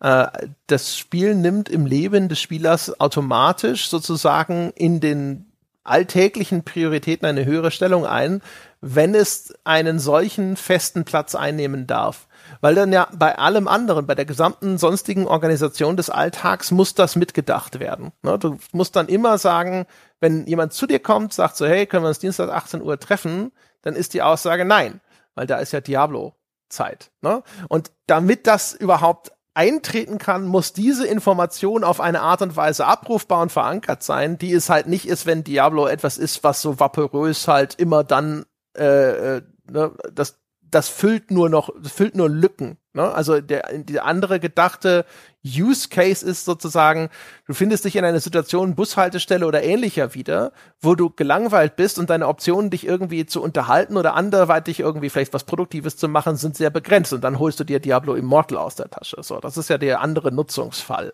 Und aber der viel wünschenswertere Fall ist eben dieser, wo der Spieler dann eben sagt, das hat solch einen Stellenwert, dass ich ihm eine feste Zeit in meinem Alltag zuordne, dass ich andere Dinge darum herum organisiere. Das ist natürlich etwas, was der Entwickler gerne möchte. Genau, es ist Quality Time. Ne? Ich setze die gezielt und ähm, möchte diese Zeit nutzen und möchte sie nicht einfach nur, weil ich sonst nichts Besseres zu tun habe, nutzen, sondern ich setze das gezielt ein eben für dieses Spiel. Und also der andere Use Case ist ja auch gegeben. Ich kann ja immer spielen, aber ich habe eben auch besondere Events und besondere Zeiten, die ich reservieren kann woran wir vielleicht auch noch mal erinnern sollten. die Entwickler von Spielen wie Diablo Immortal, die können genau diese Art von Nutzerverhalten ja auch extrem genau inzwischen erfassen. Ne? Also du kannst sehr gut mittracken, was macht denn mein Benutzer, zu welchen Zeiten spielt der und so. Und diese Erfassung wiederum erlaubt ihnen sicherlich über die Zeit sehr genaue Spielerprofile erstellen zu können. Also welcher Spieler ist denn zum Beispiel, wenn er noch nicht viel Geld ausgibt, in einer Kategorie von User, der mir durch sein Verhalten zu verstehen gibt, der könnte aber jemand werden, der viel Geld ausgibt. Ne? Und da äh, möchte ich nochmal darauf verweisen, dass es in diesem Bereich noch keinerlei staatliche Regulation gibt, anders als im Glücksspiel. Also so ein Glücksspielautomat, der muss von, äh, ich weiß nicht, vom TÜV oder irgendeinem anderen staatlichen Behörde muss der geprüft werden, ob der den Regularien entspricht. Ein Diablo Immortal kann theoretisch, nicht, dass wir behaupten, dass es das täte, aber es könnte theoretisch genau solche Nutzerprofile sich anschauen und dann entsprechend reagieren, um zu sagen, hey, Vielleicht muss dieser Nutzer mal wieder gewinnen. Es gibt Systeme, die schon offengelegt sind, die auch in so eine Richtung gehen. Also zum Beispiel, was häufig als besonders fair dargestellt wird, ist ja, wenn ein Spiel sagt, ja, aber nach maximal 40 Fehlschlägen bei der Glücksspielziehung einer Lootbox kriegst du garantiert einen wünschenswerten Gewinn.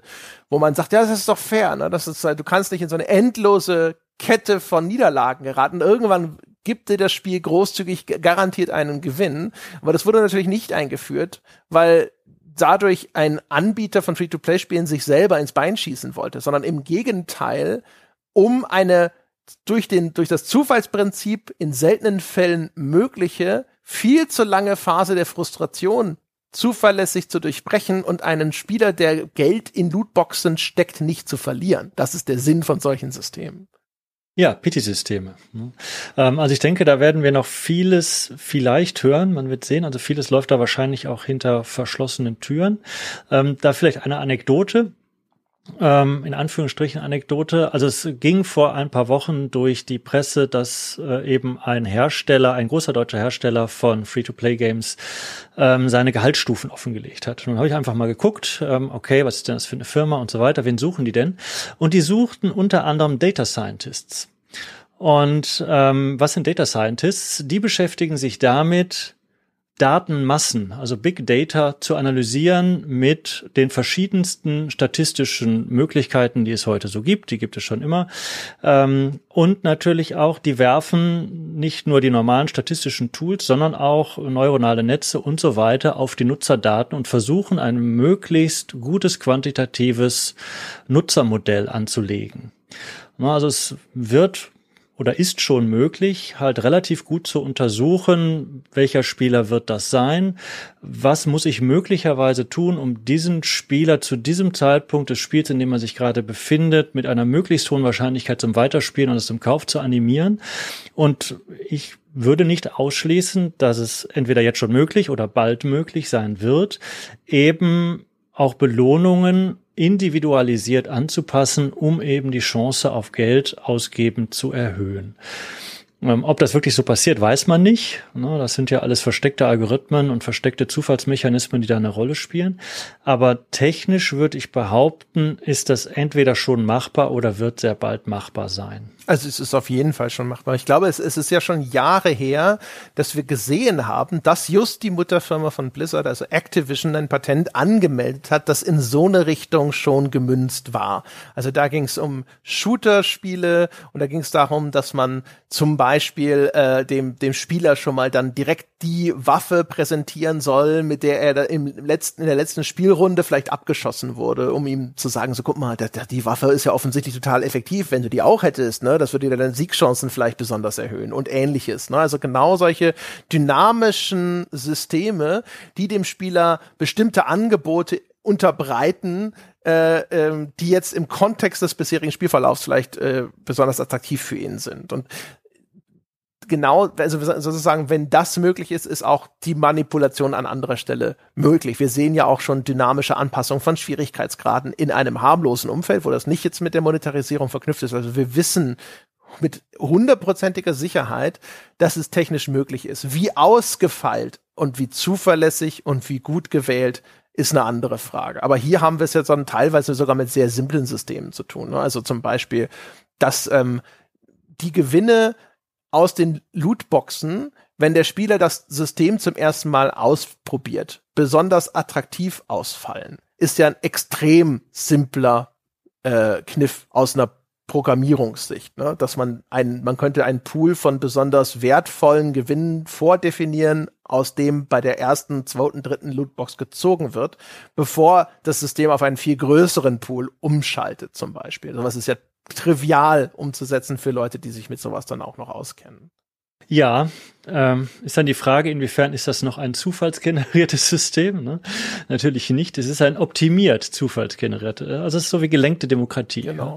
Ja. Ähm, also der Zufall ist ja auch nicht da, weil der Entwickler es per se dem Zufall überlassen möchte. Der Zufall äh, dient dazu, um das Erreichen von den, den Spielerwünschen maximal zu verschleppen mit minimalem Aufwand auf Entwicklerseite. Das ist ja der Grund für den, den, das Zufallselement sozusagen. Ne? Wenn die coolste mhm. Rüstung oder eben der coolste Edelstein nur mit einer Wahrscheinlichkeit von eins zu einer Million oder sowas fällt, dann wird es für die meisten Spieler extrem lange dauern, bis das Ding tatsächlich in ihrem Inventar ist. Ne? Aber umgekehrt, du musstest nicht äh, fünf Millionen ein, oder eine Million Edelsteine machen, für die, von denen der, der Spieler jeden Tag irgendwo einen, äh, einen findet. Ne? Der Aufwand ist für dich extrem viel geringer. Ja.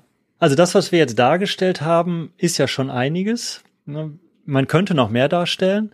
Also es gibt Kauf von Komfortfunktionen und so weiter und so fort. Diablo nutzt eigentlich das, die komplette Klaviatur dessen, was man irgendwie monetarisieren kann und noch die vielen äh, Tricks in Anführungsstrichen, auf die wir ähm, uns jetzt konzentriert haben, eben weil sie in spezieller Form dargeboten werden. Und du hattest mir ja eben eine ganz schwierige Aufgabe gestellt, ja, stelle äh, intermittierende Verstärkung mal kurz da.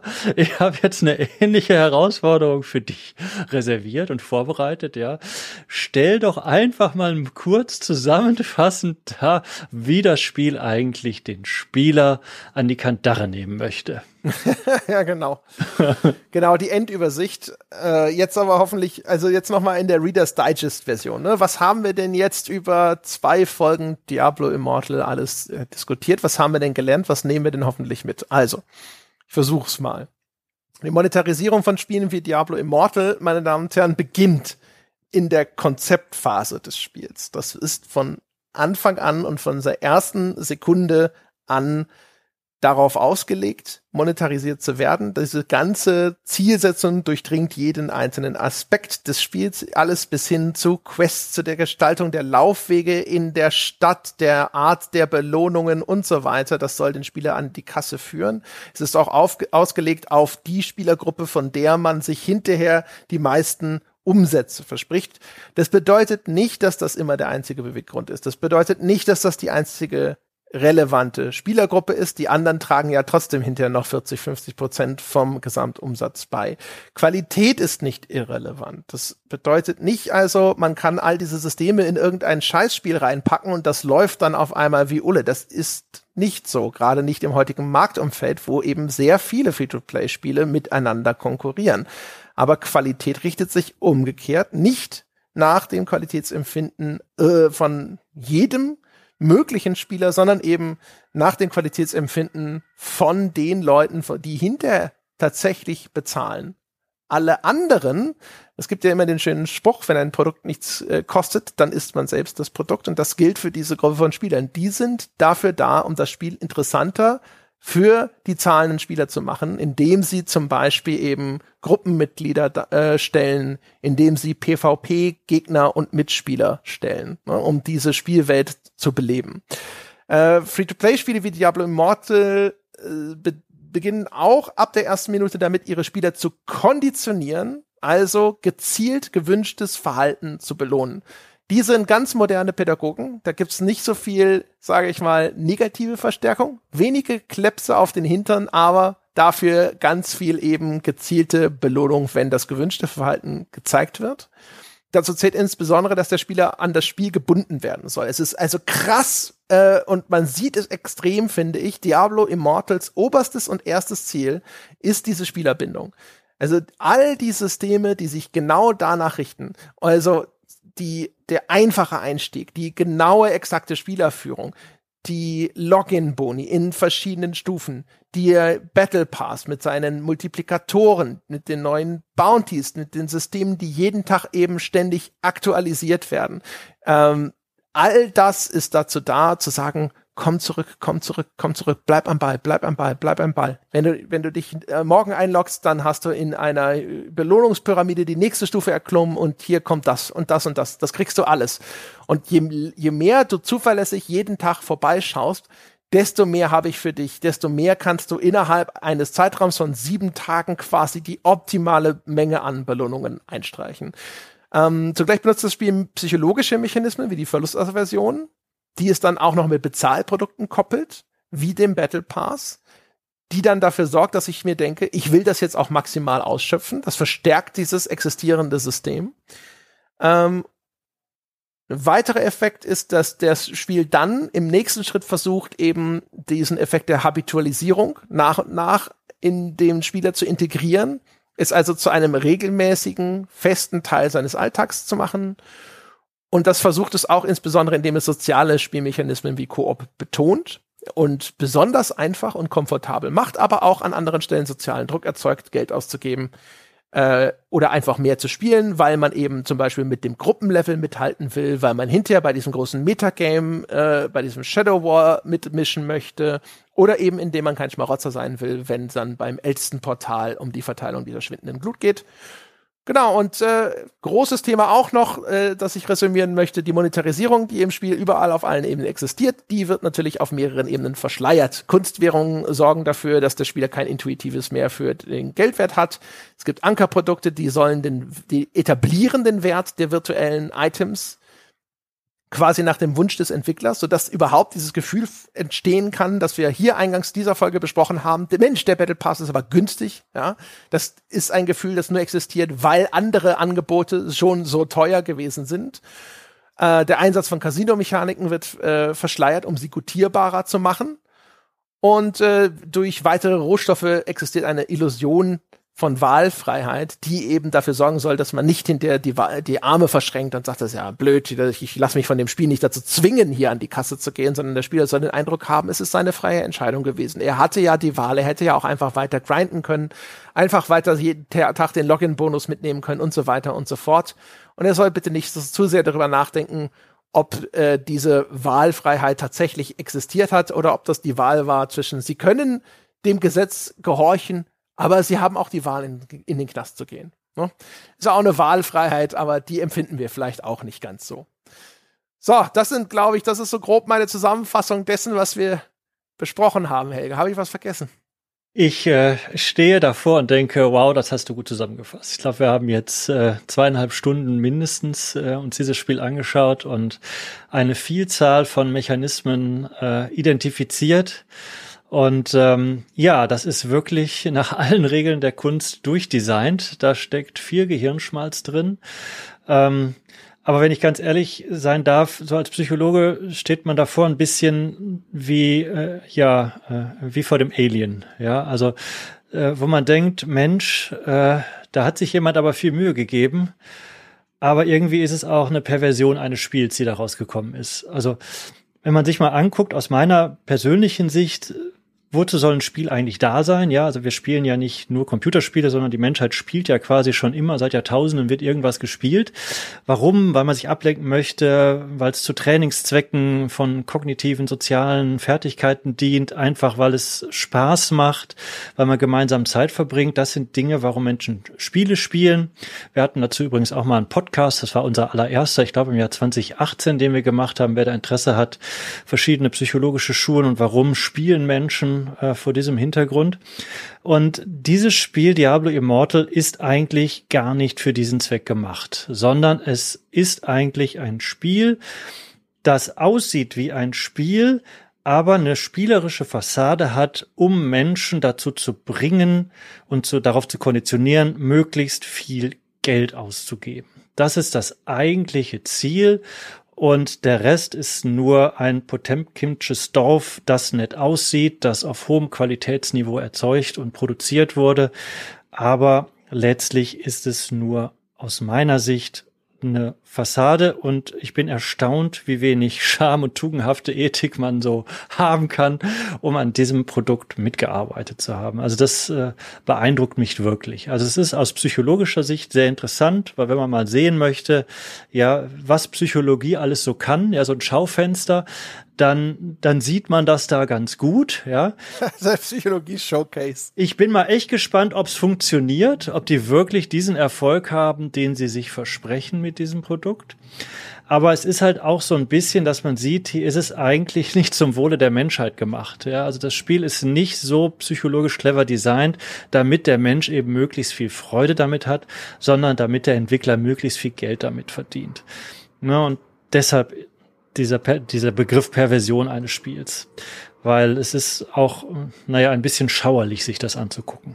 Ja, also es überschneidet sich natürlich, ne? Also und auch auch äh, wie gesagt, wieder so ein gewisser Qualitätsmindeststandard, zum Beispiel was die Optik angeht, was die Soundeffekte angeht, was die Animationen angeht und sowas. Ne? Es hat so diese Aspekte, wo es dann tatsächlich sehr gut gemacht ist, weil das aber eben auch eben notwendig ist als Fundament, auf dem dann das äh, das Alien sozusagen gebaut werden kann. Ähm, aber ja, es ist, äh, das ist im Grunde genommen Coinmaster, nur in einer viel besseren Verkleidung. Ne? Also Coinmaster, wer sich erinnert, das ist das Spiel, das äh, Jan Böhmermann mal irgendwann thematisiert hat, das im Grunde genommen einfach nur einen Glücksspielautomaten darstellt und dann in einer zweiten Ebene kann man dann mit den Gewinnen aus diesem Glücksspiel, aus diesem Automaten, aus diesem einarmigen Banditen, kann man so kleine äh, Dorf Panoramen freischalten, indem man dann nach und nach Häuschen kauft und die upgradet. Es ist einfach nur eine Visualisierung von Geld, das man gewonnen und ausgegeben hat. Und das ist das ganze System. Und Coinmaster war auch schon erschreckend erfolgreich obwohl das, das noch viel unverhohlener ist. Das versteckt seine ganzen Systeme halt viel, viel weniger, hat natürlich auch viel, viel weniger Substanz noch hinten dran. ist einfach nur so, zieh am, am Hebel, gewinnst Geld, geh dahin, kauf Häuschen und so weiter und das halt endlos in, weiß ich nicht, wie viele von diesen Dorfpanoramen man da freischalten kann. 150 waren es, glaube ich, als ich es ausprobiert habe. Ne? Und da waren alle entsetzt über den Erfolg und über die Schamlosigkeit von sowas wie Coinmaster. Aber Coinmaster ist halt dann eigentlich sozusagen noch viel mehr offenes Visier Während bei Diablo Immortal, da sitzen ja auch garantiert, also mit, mit hundertprozentiger Sicherheit sitzen da Menschen von deinem Fach. Ne? Also da sitzen geschulte Psychologen, die angestellt werden von solchen Firmen, genau zum Zwecke der Optimierung dieser Systeme. Ja, das denke ich wird wohl so sein, ja. Das ist der Punkt, wo man dann nicht stolz auf seine Profession sein muss, zwingend. Naja, es ist halt wie so häufig im Leben. Ne? Da haben die Physiker ja auch äh, äh ihr Schärflein zu tragen, Anführungsstrichen. Aber hier sieht man es halt relativ deutlich. Man kann mit diesen allgemein ja gewonnenen Erkenntnissen, also die sind ja nicht gewonnen worden. Skinner hat nicht die Skinnerbox erfunden oder das operante Konditionieren erforscht, um Menschen maximal äh, ihr Geld aus dem Beutel zu ziehen, sondern einfach, weil das wissenswert und spannend war. Ja? Das ist ja der Antrieb des Forschers. Ne? Und man kann damit halt viele Dinge gut machen. Es werden ja auch diese Mechanismen werden ja auch in Therapien eingesetzt etc. Aber es geht halt auch anders, ne? genauso wie bei physikalischen Dingen. Man kann Atomkraft für diese und jene Zwecke einsetzen. Ja, genau. Ne? Sprengstoff äh, kann Menschenleben retten oder auch zerstören. Ne? Ja, und ja. auch hier, ne, also vielleicht noch einen letzten Zusatzgedanken. Man darf sich auch dann ne, beim Blick auf das, was Diablo Immortal macht, nicht immer nur komplett auf die Monetarisierung versteifen. Das ist natürlich das, äh, wo es dann hochproblematisch wird in Bezug auf zum Beispiel Computerspielsucht. Wie gesagt, wir machen dazu eine separate Folge. Äh, aber halt auch eben, ne, also die, selbst diejenigen, die sich dann tatsächlich des, dem Geld ausgeben entziehen, ähm, das Spiel ist halt auch designt sozusagen als so eine Art Lebenszeitmagnet. Ne? Oder also, also das möchte ja einfach auch diesen Raum beanspruchen. Diesen grob diesen Lev äh, Battle Pass auf Level 40 Zeitraum von, weiß ich nicht, irgendwo 30 bis 60 Stunden oder sowas im Monat, je nachdem. Und äh, auch das ist ja etwas, ne, wo man so ein bisschen die Frage stellen muss, diese Art von Game Design, die auch dann darauf ausgelegt ist, genau eben diesen Qualitätsmindeststandard so zu erfüllen, dass diese anderen Wirkmechanismen greifen können, um einen in dieser Tretmühle zu halten. Ne? Also was da dann sozusagen auch an Zeit verbrannt wird. Das ist eine blöde Diskussion natürlich, weil die Leute dann, ne, wenn man da sitzt und sagt, ja, das sind ja alles keine Marionetten, das sind ja keine ferngesteuerten Püppchen. Die Leute entscheiden sich genau diese Erfahrung zu machen. Das ist ihr gutes Recht und sowas. Das muss man schon immer ein bisschen vorsichtig sein, dass man jetzt da nicht irgendwie zu paternalistisch auf den Diablo Immortal Spieler schaut. Aber umgekehrt, ne, wenn wir sagen, diese äh, Mechanismen, insbesondere in einer derart perfekten Zusammenstellung, sind wirkmächtig, dann haben sie eben auch diesen Effekt, dass sie dir im mindesten Lebenszeit aus der Tasche ziehen, wenn sie an dein Geld nicht rankommen. Genau, wobei ich glaube, das Spiel ist so designt, dass die normale Lebenszeit nicht ausreicht. Also man kann das natürlich spielen, aber wenn man jetzt wirklich zu den Menschen gehört, die sagen, ich möchte einen sehr mächtigen Charakter haben, mit sehr vielen hochstufigen Juwelen und so weiter und so fort, dann reicht, glaube ich, die normale Lebenszeit nicht aus. Dafür ist das Spiel designt, dass man eben dann zum Geldbeutel greifen muss. Also wer den Lamborghini haben möchte, ja, der muss auch dafür zahlen, den bekommst du halt nicht einfach so vor die Haustür gestellt.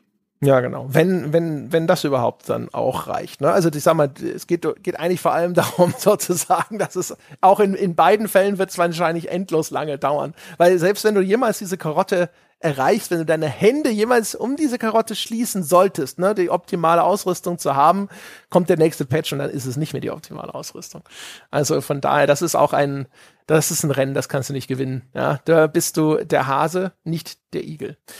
In diesem Sinne, meine Damen und Herren, das war's mit der Besprechung von Diablo Immortal. Wie gesagt, es gibt eine separate Folge zum Thema Lootbox auf einer eher theoretischen Ebene und dann gibt es nochmal ein Gespräch, das sich eher auf die Praxis bezieht, nämlich auf die Praxis von Daniel Illy, der eine Beratungsstelle hat für Spielesucht.